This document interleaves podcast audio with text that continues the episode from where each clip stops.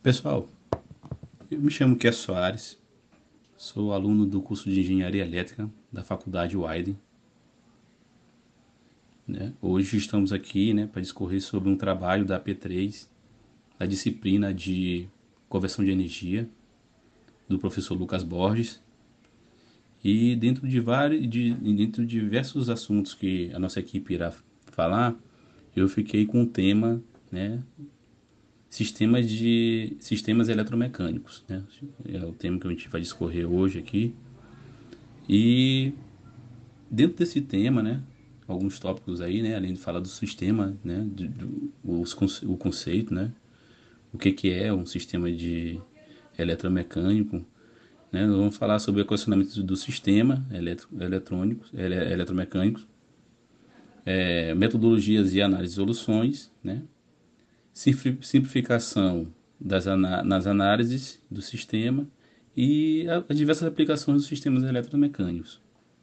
Começando aqui com um conceito, né, um dos, um dos muitos conceitos né, desse, desse, desse sistema. Sistema eletromecânico são dispositivos que, que integram é, em seus componentes né, é, partes elétricas e mecânicas, né, como motores, geradores, alto-falantes, máquinas de lavar, etc. São muitos, são inúmeros é, equipamentos que usam esse sistema, né? O funcionamento do sistema eletro, de um sistema eletromecânico, os equipamentos essenciais, é, industriais, né? Eles funcionam com o envolvimento né, do fluxo das correntes elétricas dentro de um campo magnético. Em um campo magnético, um condutor energizado ele terá, é, terá uma força né, exercida sobre ele. E uma tensão será induzida a um condutor que se moverá né, no sentido do campo. Aí isso vai trazer movimento, né?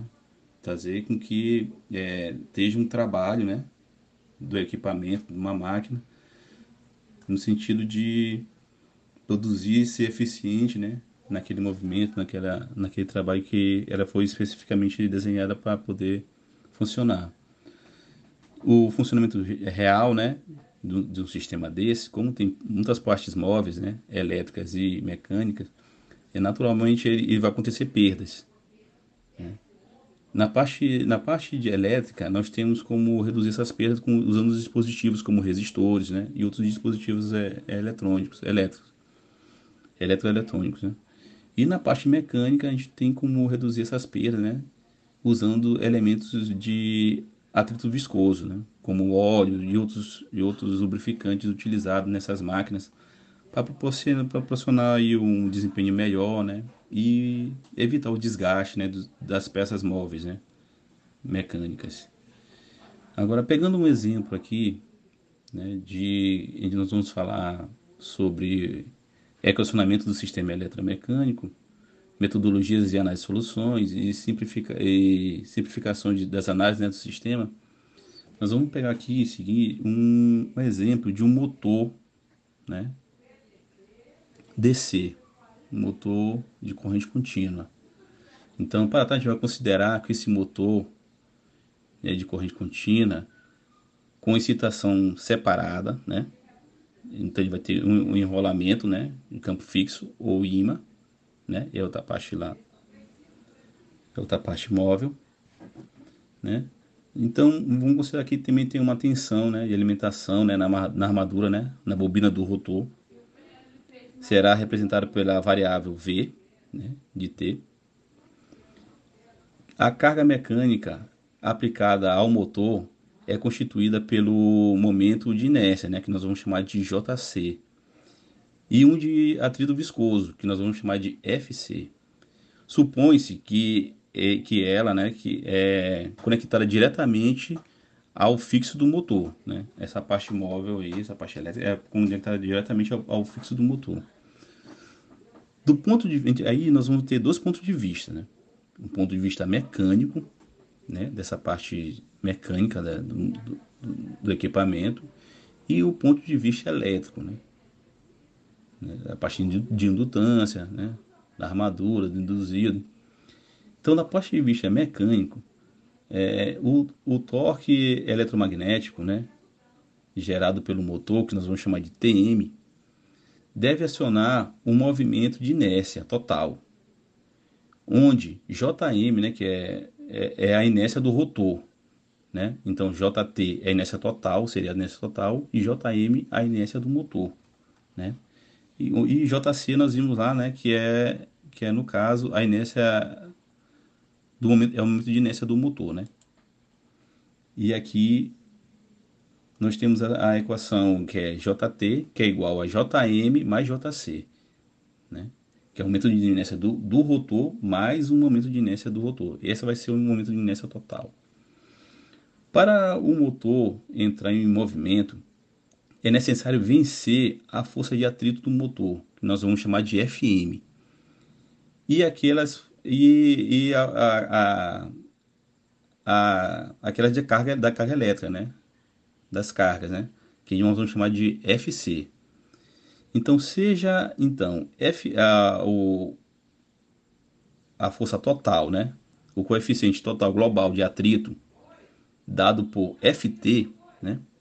Então nós vamos ter o FM, né? Que é a força de atrito do motor, mais as forças de atrito da carga, né? FC. E essa vai ser o, o a força de atrito total. Da, isso da parte, da parte de, do ponto de vista mecânico. Além dos torques acima, né, nós podemos, exist, é, podemos citar também né, o torque é, de resistência adicional, representado por TR. Do ponto de vista elétrico, né, já fazendo uma outra análise, a outra parte da, desse, desse equipamento, nós temos aí um circuito de, de um, um, circuito, né, da armadura, né, do induzido e um receptor, né, nós vamos chamar de ET, né, proporcionalmente, né, o, ao fluxo da velocidade da rotação, né, que, que é ômega t. O circuito da armadura apresenta uma resistência R. Por, é, é, essa, essa resistência R, na verdade, né, é uma pequena, é uma pequena e uma ela, ela, ela é pequena, né, mas R é pequena. Então ele, ele também causa também uma autoindutância, né, que nós vamos chamar de L. Em geral, um sistema um sistema eletrônico apresenta duas constantes de tempo bastante distintas. Uma elétrica que nós podemos é, encontrar pelo, pela função por T igual a L sobre R e uma mecânica que nós podemos é, encontrar por TM, né? É, que seja igual a JT sobre FT, né? Nessa total sobre a a força de atrito total. Quando, quando o TM, né, que é o torque eletro, é, gerado pelo motor, for duas vezes maior do que TE, nós é, pode-se dizer que há uma autoindutância, né, levando a um sistema de, de, levando a um sistema de primeira ordem. Então, juntando essas duas análises, né, uma a análise mecânica com a análise elétrica, né, que nós chegamos a um modelo de modelagem e equacionamento do sistema, né, fazendo uma análise, análise do sistema e fazendo aí uma um acompanhamento, né, de todo o funcionamento do sistema. Aqui no, no tópico onde, onde vamos falar sobre aplicações diversas né, do sistema eletromecânico, é, são inúmeras as, aplicações, né, na indústria, na área residencial mesmo, né, é, e temos vários exemplos sobre essas aplicações, né, dispositivos é, eletromagnéticos, né, encontra-se motores elétricos, ventiladores, frigo, é, máquina de lavar, né?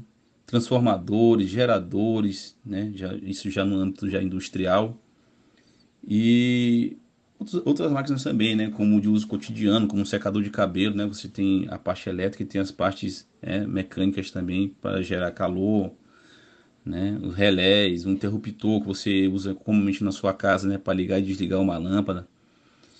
E são diversas aplicações desse sistema eletromecânico, né? em pequenos dispositivos mais simples até né, dispositivos mais elaborados como esses utilizados na indústria. Então essa era a parte que nós iríamos, que nossa equipe fala, ia falar sobre sistemas eletromecânicos. É, espero ter, ter ajudado aí na compreensão de, do assunto, né? que é um assunto bem, bem complicado de se explicar é, teoricamente, né? Tem muita, muitas formas de cálculos, mas eu espero ter dado uma contribuição aí para poder dar uma esclarecida sobre esse tema. Tá? Muito obrigado.